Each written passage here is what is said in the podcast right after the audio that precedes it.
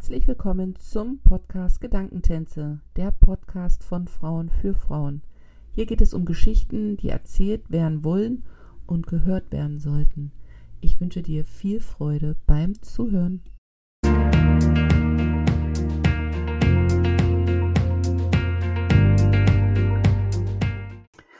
Herzlich willkommen zum Podcast Gedankentänze. Mein heutiger Gast ist die Silvia. Die Silvia ist Familienanwältin ähm, lebt in Hennef. Ich selber war sogar schon mal in Hennef Eis essen und geht dort ihrem Herzensthema nach, nämlich friedliche Trennung und glückliche Trennungskinder. Dazu hat sie bereits ein Hörbuch eingesprochen. Sie schreibt Bücher dazu, begleitet Menschen in diesem Prozess und nennt sich selbst Inspirateurin. Wie das im Einzelnen aussieht und ob glückliche Trennung wirklich geht, darüber werden wir heute sprechen. Guten Morgen, Silvia. Wow, let's dance. Auf jeden Fall. Ich freue mich. Und, ja? Ich freue mich sehr, dass du da bist. Äh, ja, ich mich auch und muss gleich ein bisschen, also eine super Einleitung. Allerdings mache ich das, ich will nicht sagen weltweit, sondern bundesweit, weil ich gar nicht mehr so viel ähm, tatsächlich One-to-One, Auge in Auge mache, sondern auch sehr, sehr viel online. Ne? Okay, klingt ja spannend. Darauf kommen wir gleich zu sprechen, damit die Zuhörer so ein bisschen äh, dich kennenlernen. So ganz spontan drei Adjektive, die deine Persönlichkeit widerspiegeln. Ich liebe das Leben, ich liebe Menschen. Ach, ist Adjektive, aber ist egal. Und ich bin Verbindung. Das heißt, ich suche nicht das, was die Menschen voneinander trennt, sondern ich suche das, was sie verbindet. Oh, ist das schön. Das ist richtig schön. Da geht's mir richtig warm den Rücken runter. Ja, das ist ja. auch tatsächlich so gewesen, weshalb ich äh, Jahrzehnte gedacht habe, ähm, irgendwas läuft hier falsch mit diesem, mit mir und diesem Beruf. Aber als ich dann selber betroffen war, äh, mit allem Pitz und Patz, ähm, da habe ich dann, äh, da ist es dann mir wie Schuppen von den Augen gefallen, wo das Problem ist. Ne? Also wenn wir einen Beruf haben, der uns nicht abbildet, so wie wir sind, dann müssen wir den entweder wechseln oder wir müssen den Beruf so transformieren, wie ich das gemacht habe, dass es dann passt. Wow, das ist ja mal schon wow. Ja, bin ich sofort bei dir und applaudiere dir. Ähm, kurz als Einstieg, du hast ganz, also was, ob was auch immer normal bedeutet, ne, aber du hast ganz normal Jura studiert und dich dann auf Familienrecht spezialisiert um jetzt kurz den Umriss zu bekommen? Also ich habe das geerbt, ähm, aber der Papa hat noch gelebt. Also ich habe am Anfang ähm, viele Jahre mit meinem Papa zusammenarbeiten dürfen. Ähm, was heißt viele? Einige immerhin, bis er dann ertrunken ist und mich mit dem ganzen Sums äh, alleine gelassen hat, sozusagen. Mit ganz viel Personal und einer großen Kanzlei. Und ähm, ja, das war ähm, auch schon auch schon eine Herausforderung. Wenn wenn ich das jetzt so erzähle, fällt mir das dann so auf. Ähm, und ähm, ja, ich bin also durch den Papa da reingewachsen. Ich hatte dieses Studium als ähm, Platzhalter gewählt. Ich wollte eigentlich Landwirtschaft oder Pharmazie studieren und weil ich nicht den entsprechenden Numerus Clausus hatte, war ich da in der Warteliste und habe dann mal angefangen, Jura zu studieren. Was anderes fiel mir nicht ein und habe aber parallel sofort beim Vater angefangen zu arbeiten, weil also das Studium fand ich jetzt ähm, mehr wie ätzend. Und ähm, ich hatte aber immer den Praxisbezug, das heißt, ich habe vom ersten Tag an gesehen, wofür ich das eigentlich mache. Das ist das, was bei vielen ja fehlt. Und ja, irgendwann habe ich den Absprung nicht mehr geschafft. Also irgendwann gefiel mir das insgesamt. Das heißt, ich habe verstanden, dass ich so viel lernen muss, damit ich das in der Praxis so machen kann wie der Papa. Und dann habe ich es einfach weitergemacht. Ähm, wenn du sagst, du hast dann später sozusagen den Beruf dir angepasst, wie darf man ja. sich das vorstellen? Wie war es davor? Was du angepasst dem Beruf, in dem du ja, also es klingt jetzt sehr dramatisch, aber Dinge gemacht hast oder oder mhm. oder auch Prozesse begleitet hast, wo du im Nachgang sagst, hm, hätte ich nicht machen sollen oder anders machen sollen? Äh, nee, ich hatte einfach nicht den Horizont. Ähm, es ist ja so, dass wir, ähm, wir werden mit dem Alter gelegentlich ruhiger. Das, das ist schon mal manchmal nützlich. Äh, und wir kriegen auch einfach einen anderen Horizont. Das ist wie wenn du ähm, auf einen Berg hochsteigst und drehst dich dann um. Ähm, dann siehst du, äh, wenn du eine Stunde weiter raufgeklettert bist, siehst du andere Sachen im Tal. Ne? Der Horizont verändert sich. Und wenn du weiter lebst und deine Erfahrungen sammelst, dann verändern die Erfahrungen deinen Horizont. Und mein Horizont ist halt mittlerweile komplett nur noch auf Liebe ausgerichtet und der war früher auf Angst programmiert. Wow. Und das ist natürlich klar, dass man durch die Angstbrille ganz andere Sachen sieht und fokussiert, als wenn man mit den Augen der Liebe drauf schaut. Definitiv. Und Darf ich, ähm, ja. Hm? Nee, erzähl weiter. Und ähm, wenn sich Menschen trennen, äh, ist es halt weit verbreitet, weil es ist, äh, das machen die zum ersten Mal wahrscheinlich oder jedenfalls in dieser Form. Und dann ist der Blick auf Angst gerichtet. Und ähm, dann sieht man die, die wichtigen Dinge, die die Liebe sieht, sieht man gar nicht mehr. Und das habe ich halt geändert. Wow. Da komme ich zu meiner Frage, die ich als Einstieg gewählt habe. Ähm, glücklich und Trennung, sind das nicht eigentlich Gegensätze? Nein, weil bei mir geht es darum, dass du, ähm, also du kannst im Außen nur glücklich sein, wenn du mit dir verbunden bist. Und du kannst mit dir aber nur richtig verbunden sein, wenn du dich von allem trennst, was dir nicht gut tut. Das heißt nicht, dass das schlecht ist, wovon du dich trennst, sondern es tut dir im Moment nicht gut. Und deswegen äh, glückliche Trennungskinder zum Beispiel lernen von ihren Eltern, wie Beziehung in der Krise easy geht. Auf jeden Fall. Mhm. Und äh, die, für die öffnen sich ganz neue Horizonte und Erfahrungen, die äh, glückliche Kinder von verheirateten Eltern nicht haben. Ich sage das bewertungsfrei. Das ist nicht die eine Erfahrung schlechter und die andere besser. Aber das Trennungskind hat einen anderen Horizont. Wenn du jetzt äh, Ehepaare oder zukünftige Ex-Paare ähm, in diesem Prozess begleitest, bist du ja viel, also ich selber hatte, habe das ja auch hinter mir, ist man ja viel mit diesem Schmerz konfrontiert. Und mhm. die, die, die Menschen, meistens kommt ja erstmal eine Person zu dir und bittet um Rat oder wie auch immer. Mhm. Es ist ja viel Enttäuschung auch, was drin ist. Ne? Da ist ein Traum geplatzt, die Idee von, wir bleiben für immer zusammen, bevor dann da hinten noch, wir haben uns ein Haus gekauft, wir haben Kinder, weiß ich nicht, ne? dieses Materielle da kommt. Ähm, hat, also wie hat sich das für dich verändert im, im, im Laufe deiner Arbeit, damit so umzugehen? Weil ich glaube, von außen betrachtet empfinde ich das als das Schwierigste, in so einem Prozess das so abzufedern. Verstehst du, wie ich meine? Ich meine, der Akt an ja, sich, glaube ich, der Akt an sich, glaube ich, ist juristisch ganz klar belegt, was man da so macht, aber es ist halt der formale Akt. Aber das drumherum, also wie, wie gehst du damit um, damit es den anderen ja dann wiederum gut geht in dem Prozess, obwohl der Prozess an sich ja sehr emotional ist? Ja, ähm, das hat ja auch mit juristisch gar nicht viel zu tun. Ich meine, das Problem liegt nicht im juristischen in der Regel. Äh, wenn ich äh, den Prozess, der da abläuft, also den unjuristischen Prozess, den menschlichen, wenn ich den verstehe, das tun die meisten ja nicht, ähm, dann äh, komme ich ja aus der Angst raus. Wenn ich den Prozess, der abläuft, verstehen kann, kann ich dieses Angstgebiet, dann ist es nicht mehr Neuland, sondern ich bin, ich wachse da in mein Profitum rein. Ähm, dann kann ich den, die Brille äh, der Angst wegtun und kann mit den Augen der Liebe auf den gleichen Sachverhalt. Also ich kann anders werten. Äh, ich sehe andere Möglichkeiten. Ich sehe Möglichkeiten, ich sehe nicht Unmöglichkeiten. Und äh, das geht erst, wenn ich verstehe. Das ist ein, eine sehr interessante Frage gewesen, weil äh, früher habe ich immer gesagt, äh, ich bin ja auch in dieses, äh, wie mache ich das jetzt hier? Es geht heute viel schneller als vor fünf Jahren zum Beispiel. Ne? Äh, ich bin ja auch erst da reingewachsen. Früher habe ich immer gesagt, du musst einfach machen, was ich sage. Du brauchst das nicht zu verstehen. ähm, und ähm, das ist so ein bisschen wie im Januar ins Fitnessstudio gehen, wenn man abnehmen will.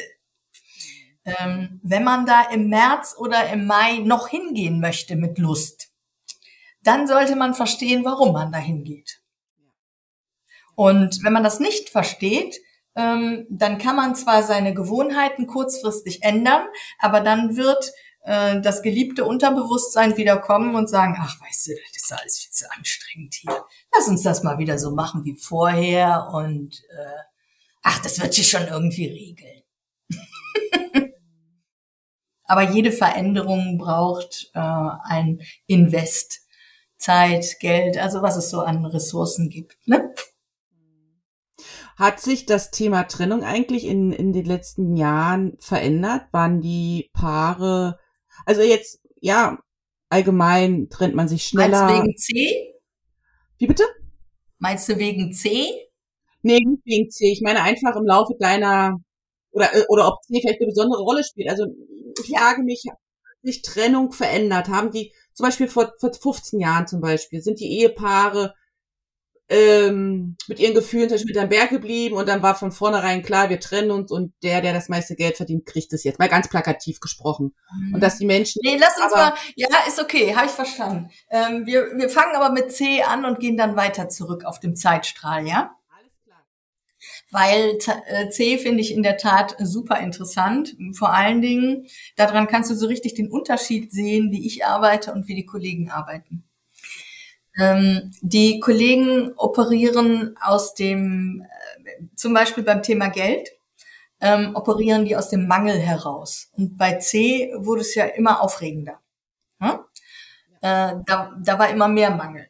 Und äh, ich operiere aus der Fülle, nämlich ich gucke, was ist möglich. Und ähm, bei mir haben zum Beispiel ich sag mal, stillgelegte Ärztin. Ich habe aber den Mann vertreten. Aber auf der anderen Seite war eine stillgelegte Ärztin, die, äh, nachdem die drei Kinder da waren, nicht mehr arbeiten gegangen ist. Die haben einfach die Rollen getauscht. Die, die sind immer noch in der Trennung gewesen, aber er hat die Kinder genommen. Und sie ist wieder arbeiten gegangen als Ärztin. Und das ist super gelaufen.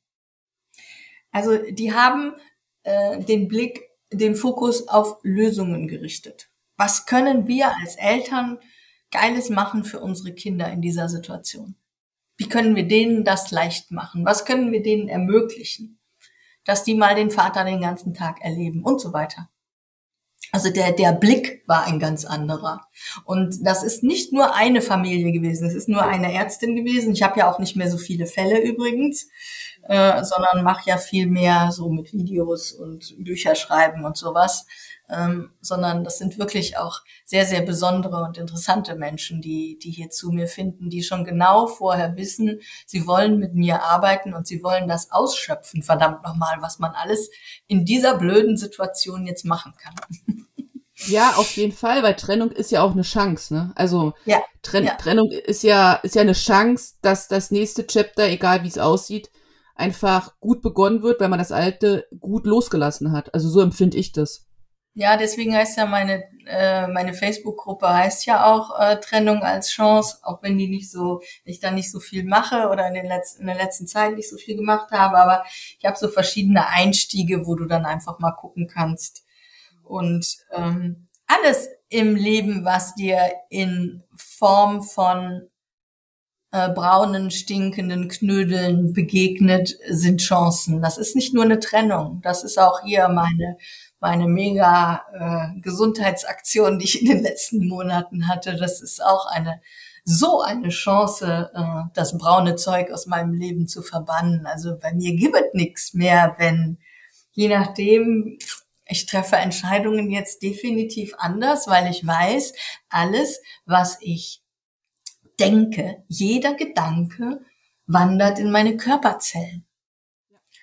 Und äh, der Körper vergisst nichts. Und wenn du jetzt hier so eine Trennung hast und ähm, machst die mit mit allen, äh, ne, was man da so an Krieg mhm. führen kann, ähm, das sind Erfahrungen, die nicht nur für dich, sondern auch für deine Kinder äh, traumatisierend sind. Und äh, mit Traumata, die kann man nicht einfach wegdrücken. Das machen wir aber. Und dann kommen wir bei dem, kommen wir zu dem, ähm, ist das heute anders, als das früher war bei den Leuten? Ja. Ähm, ich sag dir was, es ist minimal anders, weil sich das eben alles fortpflanzt. Also wir, wir haben es jetzt mit Trennungen von Leuten, die im Krieg waren, zu tun. Ähm, äh, ist, ist klar, ne? Brauche ich ja weiter nichts zu sagen. Also die finden Krieg normal. Und ähm, wenn du ein Kind von dieser Generation bist, dann machst du wieder nichts gegen dein Unterbewusstsein, was auch Krieg normal findet, auch wenn du das gar nicht im Kopf hast. Und ähm, es darf, es bedarf aktiver Arbeit, um dieses Mindset zu ändern. Und deswegen diese Menschen, die zu mir kommen, sind definitiv inzwischen, also ich, ich mache auch nicht mehr mit anderen. Ich bin ja nun auch 60 plus und habe meine, meine Herzbaustelle jetzt aufgeräumt, aber dennoch, wie gesagt, äh, Braunes kommt bei mir nicht mehr. ähm, die haben schon den Weg vom Unbewussten, also vom, von den 90 Prozent Unterbewusstsein beherrscht zu sein, äh, das haben die in der Regel schon geknackt und sind schon bei den äh, fünf bis zehn Prozent ähm, Oberbewusstsein, was sie transformiert haben, weil sie sagen, so will ich das nicht haben, sondern wie will ich es haben, wie kann ich es gestalten. Ja, das ist natürlich super.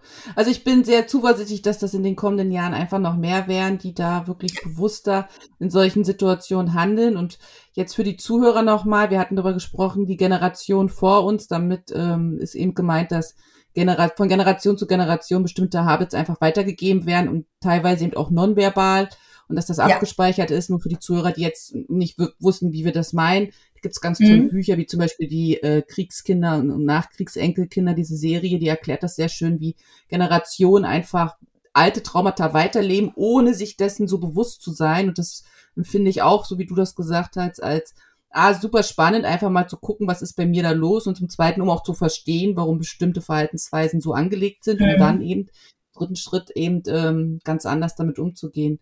Du hast ja, auch das auch ähm, klitzekleine Glaubenssätze, die einfach hundertfach wiederholt werden, egal ja. ob es äh, Sachen sind, äh, wie wir mit Geld umgehen oder ähm, ein Indianer spürt keinen Schmerz, Jungs weinen nicht, all so eine Scheiße. Entschuldigung, jetzt muss es dann doch mal raus, das Wort. Ja. Ähm, wenn wir uns von sowas unser Leben äh, kaputt machen lassen und beziehungsweise das gar nicht merken. Mhm. Hm, das ist schon, äh, ja. Ja, und gerade auch, ja? Du. Ich wollte sagen, gerade auch was das Thema Beziehung angeht, wie viele auch in Beziehung einfach leben, weil man sich eben jetzt nicht trennt. Oder ich weiß noch, ich habe mich damals auch getrennt von meinem ähm, Ex-Mann und wir hatten ein gemeinsames Kind, also das haben wir immer noch.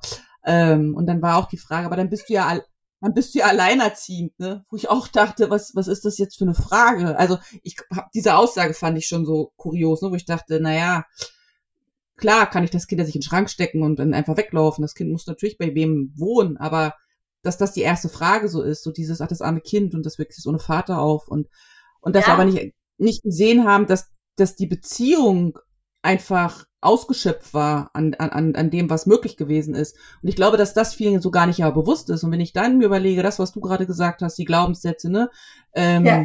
Und auch das Rollenklischee von Frauen, was willst du denn mit Mitte 30 oder mit Mitte 40, nach 25 Jahren, du hast nicht gearbeitet, guck an deine, denk an deine Rente oder ach, keine Ahnung, lass uns irgendwas nehmen, da gibt's so viel Blödsinn.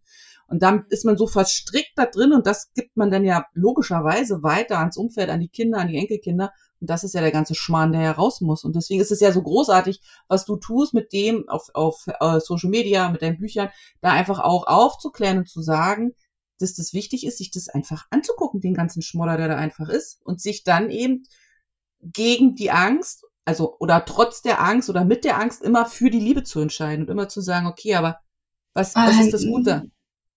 Ja, es reicht, wenn du neugierig bist und es nur für möglich hältst, dass es anders geht. Du musst da ja. noch nicht dran glauben am Anfang.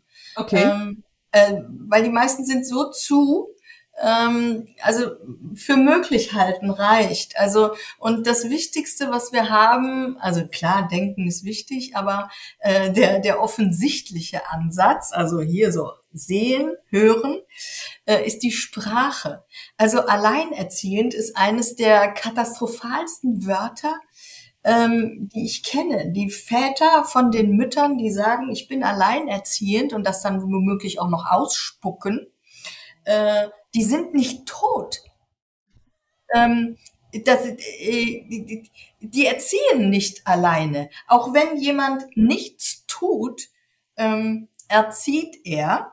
Und tatsächlich finde ich allein genauso Panne wie erziehend. Dazu habe ich mal ein wunderschönes ähm, Podcast-Interview gemacht. Hochaktuell, du, du sendest das aber ja leider nicht heute, aber ist ja egal. Weil Charlie und Martina Lechner haben vier Mädels großgezogen. Kannst du dir vorstellen, die, die sind so im jährlichen Takt oder so und als die dann überall ähm, Führerschein Probe fahren mussten und so, also richtig geil. die habe ich interviewt und das sind auch Coaches ähm, und die haben gesagt, äh, zusammen begleitend. Ja. Und nicht allein erziehend. Äh, das macht schön. Sinn. Ja. und so haben die das auch gehandhabt. Ich meine, die, die haben sich nicht getrennt, aber es ist einfach, äh, es ist überhaupt kein Unterschied. Äh, das Elterntum kann richtig zu großer Form auflaufen, wenn man sich trennt. Im Interesse der Kinder. Auf jeden Fall, auf jeden Fall, auf jeden Fall. Ne? Also alleinerziehend ist ein Brechmittel für mich.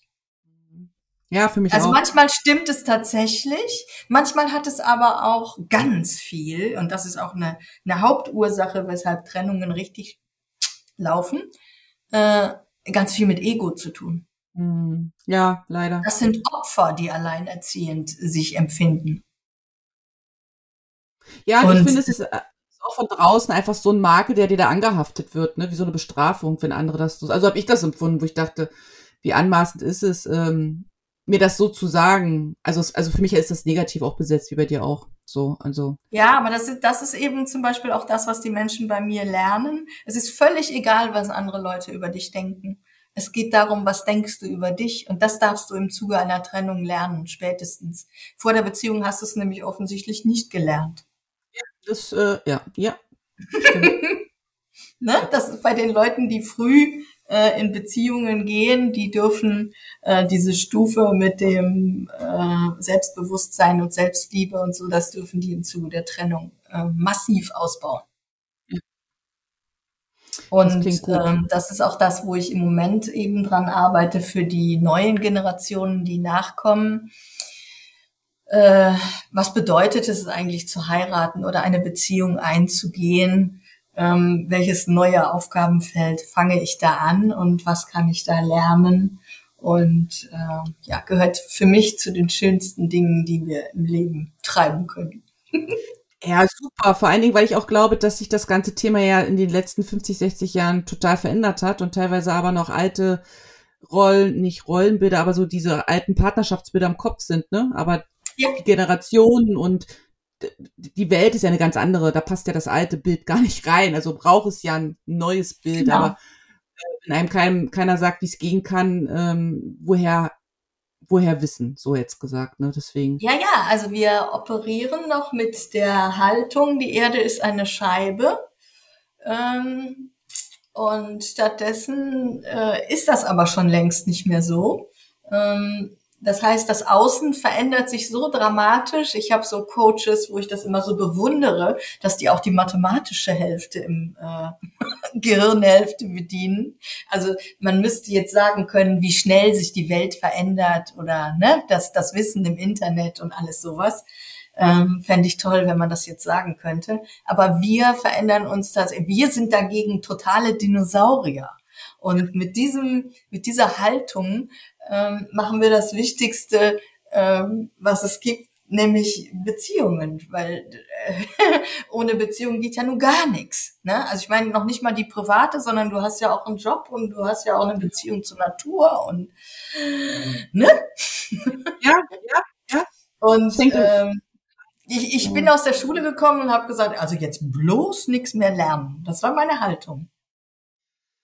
Das liegt daran, dass mir Lernen äh, vergällt worden ist. Also deswegen diese Systemfehler, die wir im Moment alle so haben, egal ob Gesundheitssystem, Schulsystem und so weiter. Ähm, also Lernen ist das Geilste, was es gibt, sag ich dir jetzt hier mit 62, noch was. Das kann ich ähm, nur unterschreiben. Ich bin da ganz genau. Also ich bin da ne, ganz. mit, mit 19 hätte ich dir gesagt, geh mir weg mit der Scheiß. Ja, auf jeden Fall. Oh, also da, da war schon wieder. Ja, das ist so. Das sind auch so Dinge, die lernt man erst, wenn man es dann nicht mehr machen muss, wenn man dann wirklich sagt, äh, wofür brauche ich es? Ich brauche es für mich. Und dann ist ja das Schöne, dass man ja dann eben die Dinge lernen kann, auf die man richtig Bock hat, ne? Ja, Was und die ja Art und Weise, wie wir lernen gelernt haben, war ja völlig falsch. Also ja. äh, jedenfalls nicht lustmachend. Ähm, also für mich war das Schönste damals äh, bei Tobias Beck war ja so relativ der Anfang, dass ich so tiefer eingestiegen bin äh, und dass ich da jedes Wochenende so mich lachend lernen gegangen bin und mir den Bauch gehalten habe vor Lachen. So diese, kennst du noch, kennst du diese Schmerzen, wenn der Bauch so ja. wehtut vor lauter Lachen? Ja. Sachen, die du so lernst, die vergisst du einfach nicht. Ja. ja. Und so soll und, er lernen auch sein. Genau so. Ne, Freude so machen. Darf das, so darf das in der Schule auch sein, denn diese Sachen, die wir in der Schule gelernt haben, liebe Jana, die kannst du heute alle googeln. Das stimmt allerdings. Ja, das stimmt haben allerdings. unsere Zeit verschwendet. Ehrlich, echt, ey. Ja. Ich möchte noch mal auf ein Thema von dir eingehen und zwar hast du ja ein, äh, ein Buch geschrieben, Entscheiden macht glücklich. Hm? Entscheiden ist ja auch ein großes Thema bei dir. Kannst du dazu was sagen? Warum macht Entscheiden glücklich? Ähm, weil ähm, guck dir mal die Leute an, die entscheiden können, oder guck dir die anderen an, die nicht entscheiden, die die Dinge vor sich herschieben, ähm, die lange brauchen, um irgendetwas zu entscheiden, kleine Entscheidungen, große Entscheidungen. Ähm, das ist der Ausdruck von Verantwortung und von ich kenne mich, ich liebe mich, ich weiß, was ich brauche und ich besorge mir das. Das ist eine Entscheidung. Deswegen, ich, ich habe überhaupt, ich, ich hab überhaupt kein Problem zu entscheiden, wenn ich weiß, wer ich bin, was ich brauche. Äh, www, was will ich wirklich? Wenn ich das weiß, habe ich überhaupt kein Problem damit zu entscheiden. Und wenn ich dann noch einen draufsetze und sage, und es ist mir scheißegal, was irgendjemand von mir hält, oh ja, ich, das ist aber jetzt hier sehr, sorry. Hier ist ein nee, freier sorry, Raum. Nicht sorry. Äh, das ist so wichtig, dass mir die Meinung anderer Erdbeere egal ist. Das ist so ein Coaching-Instrument von mir. Ähm, ist ein Minion, eine Erdbeere. Ähm, okay das ist, ähm, wenn ich Rücksicht nehme, das ist meistens falsche Rücksicht.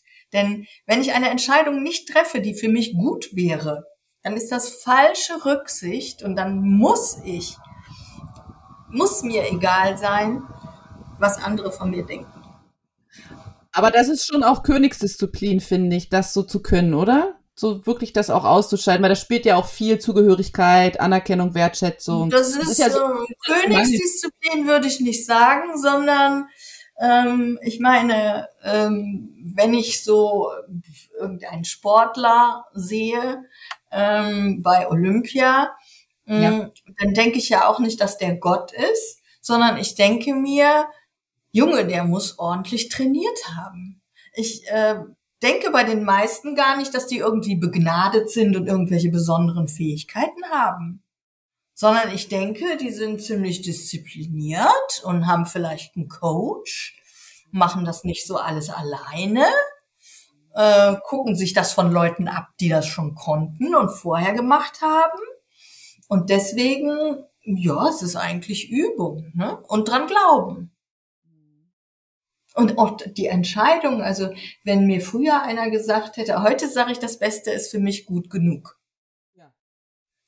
Ähm, damit meine ich aber jetzt nicht, ähm, dass, ähm, das teuerste oder sowas, sondern das Beste bedeutet nur, was hier und heute für mich nach meinem Horizont und meiner Erfahrung am besten passt.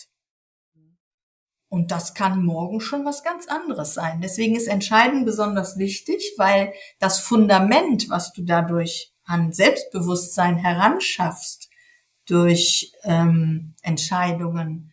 Es gibt ja keine falschen Entscheidungen. Das ist ja das Tolle. Wenn du weißt, es gibt keine falschen Entscheidungen, es geht nur anders weiter. Das ist doch tiefenentspannt. Auf jeden Fall. Also ich liebe Entscheidungen. Also ich liebe auch Entscheiden. Ähm, ja, du brauchst dir nur angucken, wer äh, trifft zack, zack Entscheidungen. Wo stehen die im Leben?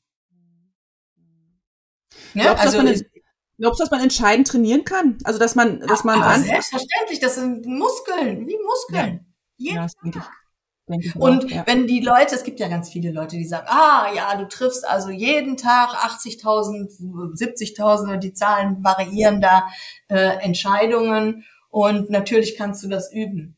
No, äh, so nicht, weil die Entscheidungen, die wir da treffen, die treffen nicht wir, sondern die trifft unser Unterbewusstsein. Ich entscheide nicht morgens, ob ich aufstehe. Ich entscheide nicht morgens, ob ich dusche und ich entscheide auch nicht, ob ich die Zähne putze. Das entscheidet mein Unterbewusstsein. Das, wovon ich rede, sind diese fünf Prozent, mit denen ich die Steuerung in diesem Unterbewusstsein übernehme von diesen 90 Prozent. Das sind das, das sind die Dinge, die ich wirklich entscheide jeden Tag. Also zum Beispiel, äh, ich entscheide nicht als Mutter, ich koche mittags für meine Kinder oder es ist äh, oder wa was koche ich für meine Kinder. Das, das sind keine Entscheidungen. Was wäre für dich eine Entscheidung, wo du sagst, das passt jetzt in das, worüber wir gesprochen haben? Also eine Entscheidung ist äh, zum Beispiel mutig zu sagen, heute koche ich nicht. wir gehen mal zu äh, die mit den flachen Brötchen. Oder ähm, ja, also manchmal wird es eine Entscheidung dadurch, dass man den ausgetretenen Pfad verlässt. Aber solange ich auf dem Pfad bleibe und unbewusst bin, eine Entscheidung ist immer bewusst. Ja, das wollte ich gerade sagen, genau. Ne? Und ähm, solange ich also Entscheidungen treffen, da, da muss ich was machen. Und nicht auf, auf den Gleisen äh, und nur mit der, mit der Kelle winken und sagen, wir fahren jetzt weiter. Das ist keine Entscheidung. nee, das stimmt. Ja, und es ist, ist immer so unverständlich, dass Menschen so sich fürchten vor diesen Entscheidungen. Also ich habe ja auch irgendwann erkannt, dass Entscheidung ja bedeutet, ich bin der Gestalter meines Lebens. Ich, ich habe die Züge in ich mache das hier aktiv und niemand anderes. Und das ist ja, ja aber so das ist ja nicht unverständlich, sondern das ist ja, wir, äh, dein Fundament für eine Entscheidung sind deine bisherigen Erfahrungen. Und du entscheidest nicht, weil du schlechte Erfahrungen hast. Und du hältst es aber auch einfach nicht für möglich, dass du gute Erfahrungen machen kannst, weil du mit den falschen Leuten zu tun hast. Ne? Du, du unterhältst dich eben nicht mit dem Olympiasieger, sondern du unterhältst dich mit pff, äh, Kreisklasse. Du darfst entscheiden für dich, ich will das Beste. Ich will lernen. Ich will lernen, wie geiles Leben geht. Der Dennis Scharnweber hat so ein schönes äh, Schnupperseminar, das heißt geiles Leben.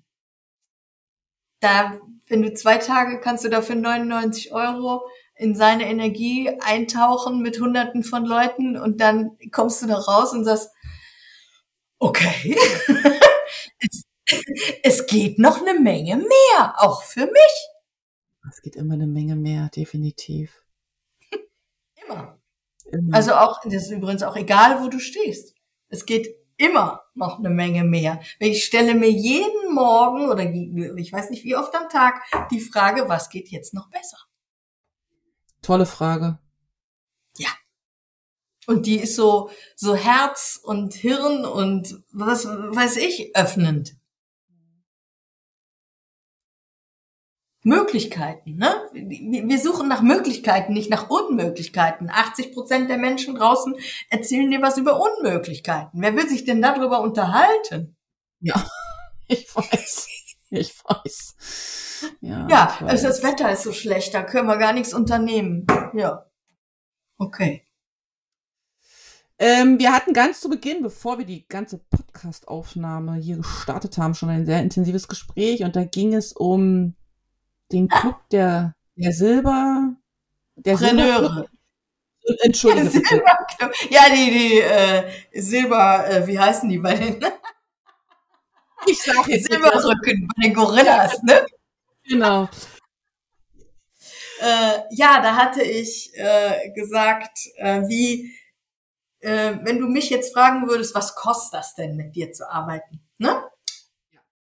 Weil in heutiger Zeit ja oft gesagt wird oder viele junge Mütter zum Beispiel sagen, oh, das kann ich mir nicht leisten, ist ja eine äh, gern geäußert, ein gern geäußerter Glaubenssatz, ne? Ja. Ähm, äh, auch unbewusst, ne? Ähm, weil man hat ja noch nie versucht, sich was richtig, was will ich wirklich zu leisten. Und ähm, tatsächlich gibt es so einen Trend, ähm, dass alles immer billiger angeboten wird. Also es ist, das sind auch Lebensmittel oder so. Also beziehungsweise dieser Trend ist eigentlich gar nicht mehr, wird mir jetzt bewusst während des Redens. Ähm, wir hatten das bei den Lebensmitteln tatsächlich in den letzten Jahrzehnten, dass das immer weiter runterging mit den Preisen. Äh, und äh, wir gar nicht mehr wahrgenommen haben, dass Qualität richtig was kostet. Ja? Und diese Entwicklung sehe ich jetzt bei Dienstleistungen. Ähm, also wir wollen alles äh, schnell, günstig und äh, ja, vor allen Dingen schnell. Das ist die Hauptursache, weshalb es dann auch günstig sein muss, weil äh, wenn es ja länger dauert, sehen wir schon ein, dass es teuer werden könnte. Und das ist schon ein Denkfehler, der im System äh, der Steinzeit verhaftet ist. Wir leben in Zeiten des Internets und ich kann dich hochqualitativ über Monate begleiten mit einem Online-Kurs oder über Wochen äh, und das kostet 222 Euro weil ich den zum Beispiel nur einmal aufnehmen muss und Tausende von Menschen können den genießen. Genau. Und die haben für wenig Geld die Gelegenheit, über Wochen in meiner Energie, ich verkaufe eigentlich meine Energie. Ja. Wir haben hier leider kein Bild. Ähm, äh, zu verbleiben und dann zu entscheiden, okay, ich nehme jetzt einen größeren Geldbetrag in die Hand und arbeite wirklich ähm, dann weiß ich aber auch, ich habe die richtige, die mich umarmt, in den A tritt, äh, die mich in die Handlung bringt, weil ich ihr vertraue und dadurch auch mir vertraue. Also das ist so diese Frage, wie finde ich den richtigen Anwalt? Ähm, ja, wenn du einen suchst, äh, der kämpft und der dir sagt, also das kriegen wir schon hin. Oh, nee. ja. Nee, das ist also nicht meine Ehe und ich gehe da auch, ich hatte mal so, war so lustig, wir waren mal ähm, auf einem Seminar und da habe ich in der Mittagspause beim Mittagessen, äh, habe ich bei irgendjemandem erklärt, wie ich arbeite und habe gesagt, ähm, also das ist doch wie wenn ich zum Sexualtherapeuten gehe und schildere meine Misere und sag dann zu dem, äh, geh doch mal bei mir nach Hause und erledige das doch mal, bring das mal in Ordnung. Äh, nein, mache ich nicht. Äh, das müssen die selber machen. Die dürfen verstehen, was sie da tun und dass es doof war und dass sie das jetzt ändern können. Ja. So, und also billig äh, ist cool, aber äh, ich meine, also mit billig muss auch nicht schlecht sein, sondern ich finde es total cool, so war das in der Gruppe da, was ich heute Morgen gelesen habe, dass du dir mal einen Tipp für 50 Euro holen kannst. Ähm, das finde ich klasse, weil wenn wir äh, Sachen nicht entscheiden, weil wir Angst vor etwas haben, dann ist es manchmal besser, also manchmal ist es nur eine Frage, die ich beantwortet haben muss. Allerdings stelle ich beim Familienrecht fest, dass die Menschen gar nicht in der Lage sind, die richtige Frage zu stellen. Ah, okay. Die Fragen, ähm, die sagen zum Beispiel, ähm, ich will nur das, was mir zusteht. Ähm, und wie, wie kann ich am besten äh, das erreichen, dass der, also der andere, äh, das macht. Also das ist voll daneben. Also ich kann immer nur mit mir arbeiten und ähm, dieses WWW ist bei mir enorm wichtig. Also was will ich wirklich? Ähm, das ist in den Familiensachen höchst individuell. Das hat überhaupt nichts mit dem, das Gesetz ist übrigens ja von ähm, 1900, ne?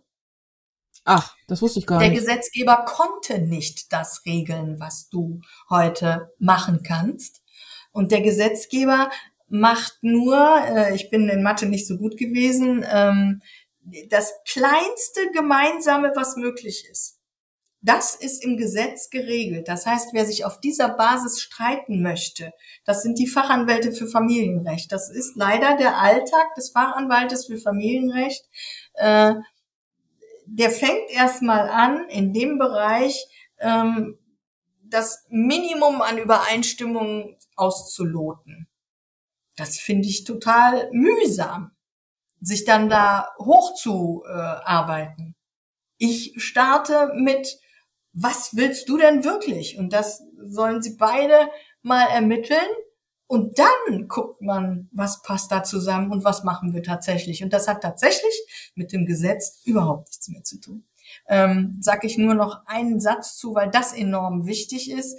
Ähm, das ist auch das Missverständnis in den Köpfen der Menschen, äh, weshalb sie sich nicht trauen, ähm, zu sich selbst zu vertrauen.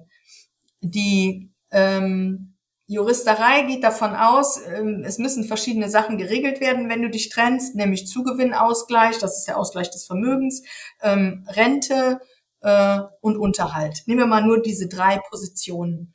Und darüber müssen wir uns in irgendeiner Form einigen oder streiten.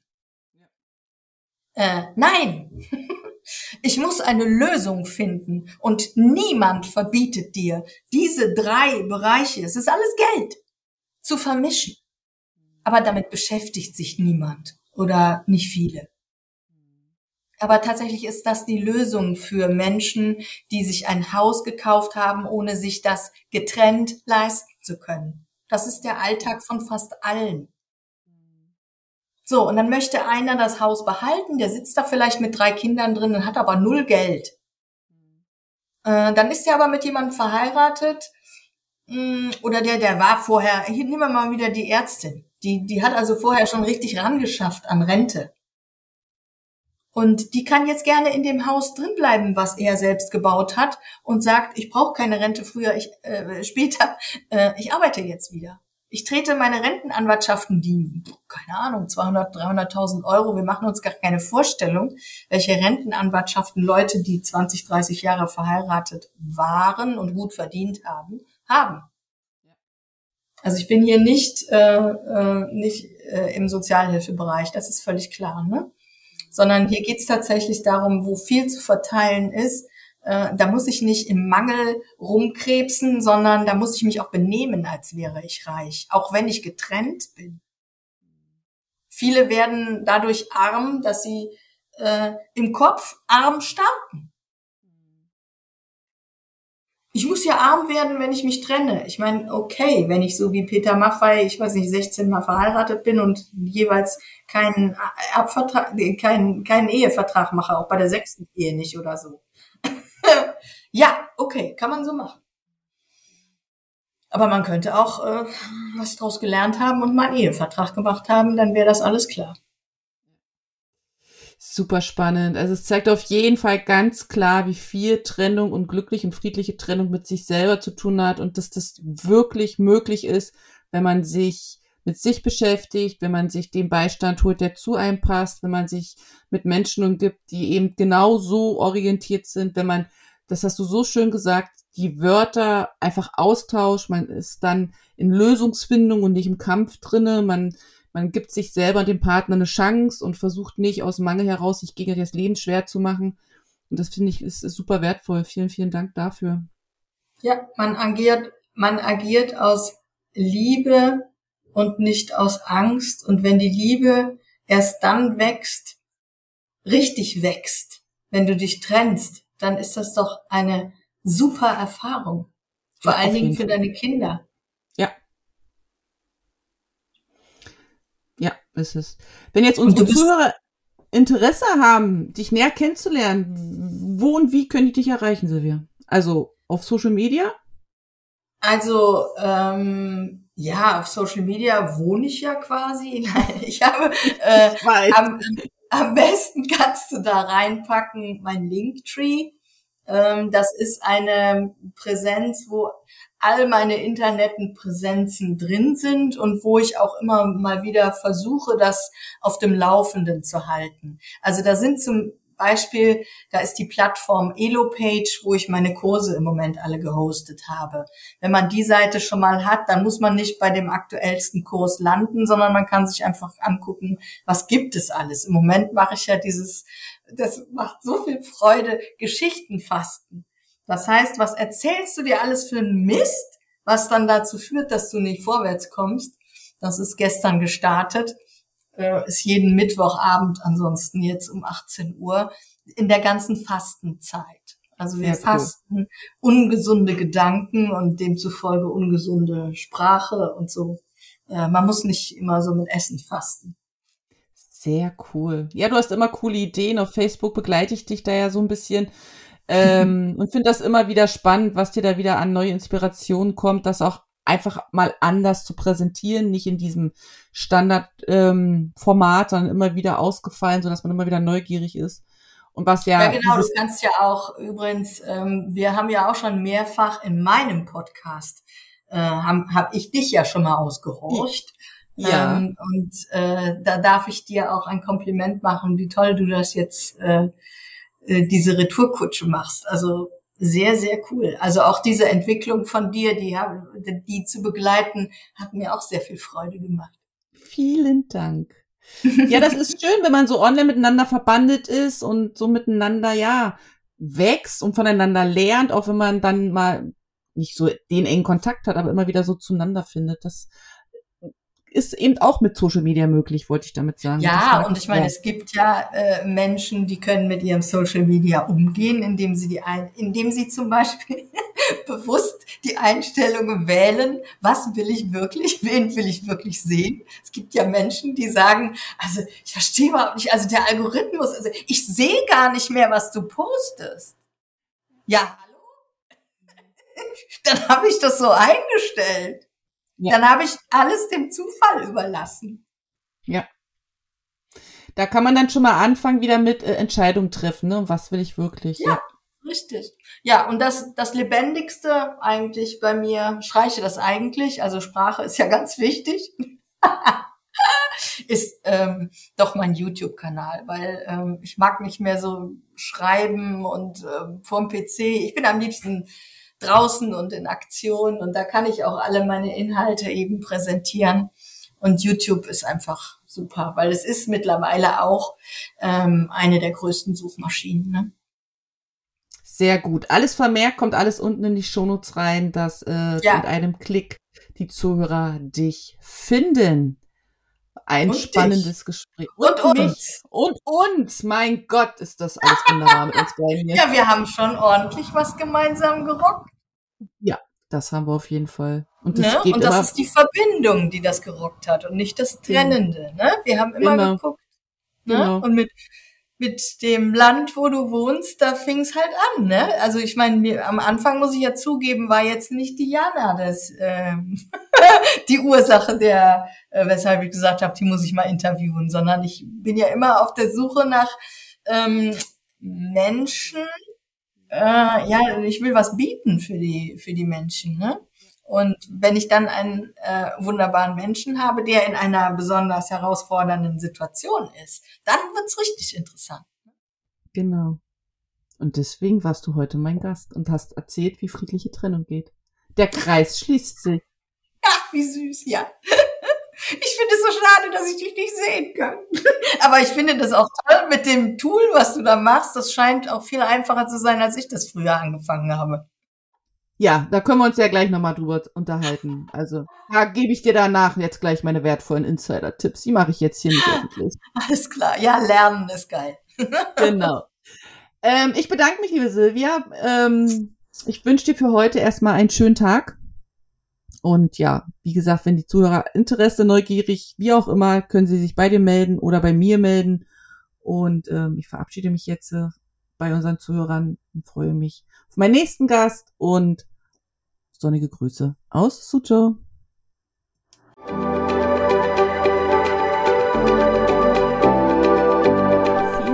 Dass du heute mit dabei warst. Ich hoffe, du hattest eine gute Zeit hier und ich freue mich, wenn du den Podcast abonnierst, kommentierst und weiterempfiehlst.